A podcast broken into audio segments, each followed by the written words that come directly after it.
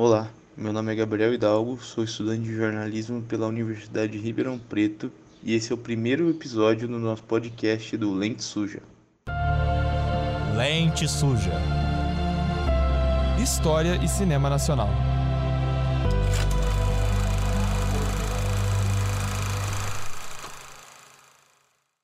Bom, e nesse primeiro episódio a gente vai falar um pouquinho mais sobre o consumo do cinema nacional aqui no Brasil do porquê as pessoas não têm muito interesse em consumir o nosso próprio cinema e como é feito o incentivo e o financiamento desses filmes por parte do governo. Eu vou começar apontando alguns dados divulgados pelo Itaú Cultural e pelo Datafolha em uma pesquisa realizada em 2021.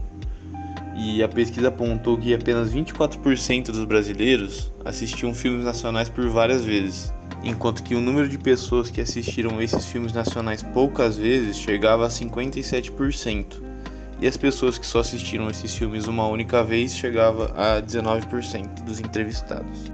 E para essa pesquisa foram entrevistadas mais de 2 mil pessoas em todo o Brasil, com uma faixa etária de 16 a 65 anos, entre os dias 10 de maio e 9 de junho de 2021.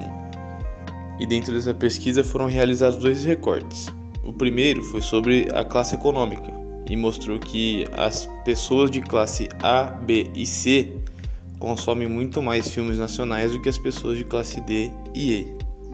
Já outro recorte foi feito em cima da questão do gênero de preferência do público, e 38% dos entrevistados dão preferência ao gênero da comédia, fazendo muitas ressalvas ao falecido Paulo Gustavo, que fez muito sucesso no cinema nacional na última década.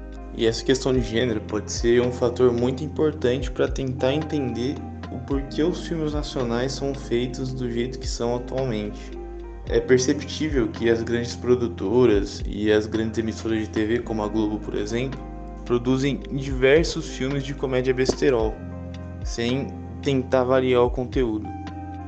E por mais que a maioria do público prefira esse gênero de comédia, com o tempo pode ser que as pessoas se cansem de ver mais do mesmo e parem de frequentar os cinemas e, e parem de buscar os filmes nacionais nas plataformas de streaming. É claro que hoje no Brasil existem muitos filmes bons sendo produzidos, mas a divulgação continua sendo muito pequena.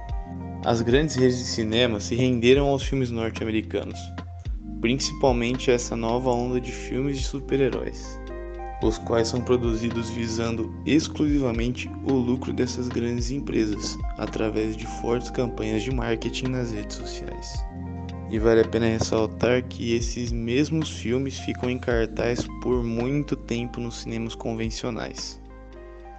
Outro dado interessante que a gente pode levantar aqui é que os 10 filmes mais assistidos no cinema brasileiro são produções norte-americanas sendo que o primeiro é Doutor Estranho no Multiverso da Loucura, mais uma produção de filmes de herói, dessa vez uma produção da Marvel.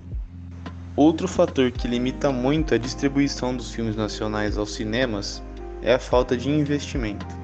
Em uma entrevista para a CNN Brasil, o professor de cinema da FAP André Gatti disse, aspas, nós não temos um órgão, uma distribuidora para difundir, divulgar e expandir o filme brasileiro no mercado internacional. O filme brasileiro depende do interesse de pequenas distribuidoras em distribuir nossos filmes lá fora. Eventualmente, uma distribuidora maior se interessa por um ou outro filme, mas é raro. Fecha aspas. A Folha de São Paulo apurou que o projeto do Plano Orçamentário de 2023 enviado ao Congresso em setembro de 2022 traz a exclusão da Condecine, que é a contribuição para o desenvolvimento da indústria cinematográfica nacional. Pela lei, as empresas audiovisuais têm seu lucro taxado para ajudar a produzir novos conteúdos e assim fazer crescer todo o setor, funcionando tanto como fomento como regulação. E essa verba arrecadada é o que acaba alimentando o fundo setorial do audiovisual, operado pela Agência Nacional de Cinema para financiar produções de filmes, séries e games brasileiros. Então, esse dinheiro do Fundo Setorial do Audiovisual é o que acaba garantindo investimento em novos projetos de diferentes produtores e diretores do cinema brasileiro. E caso o governo siga com esse plano para o próximo ano, toda essa verba vai acabar a partir de 2023. Acredita-se então que esse é o maior problema do cinema nacional: falta de incentivo e a falta de orçamento para as produções. E tudo isso acaba culminando no consumo, porque implica na distribuição dos filmes e na qualidade também. Para a gente ter um parâmetro melhor, a gente pode olhar para a situação da Argentina. Lá, o cinema é muito mais valorizado e atualmente está sendo muito mais reconhecido no cenário internacional. Mesmo a Argentina estando em crise e em uma situação econômica muito pior do que a do Brasil. Talento e bons profissionais é o que não falta no nosso país. Basta só darmos um pouco mais de atenção para essa arte que é tão importante para todos.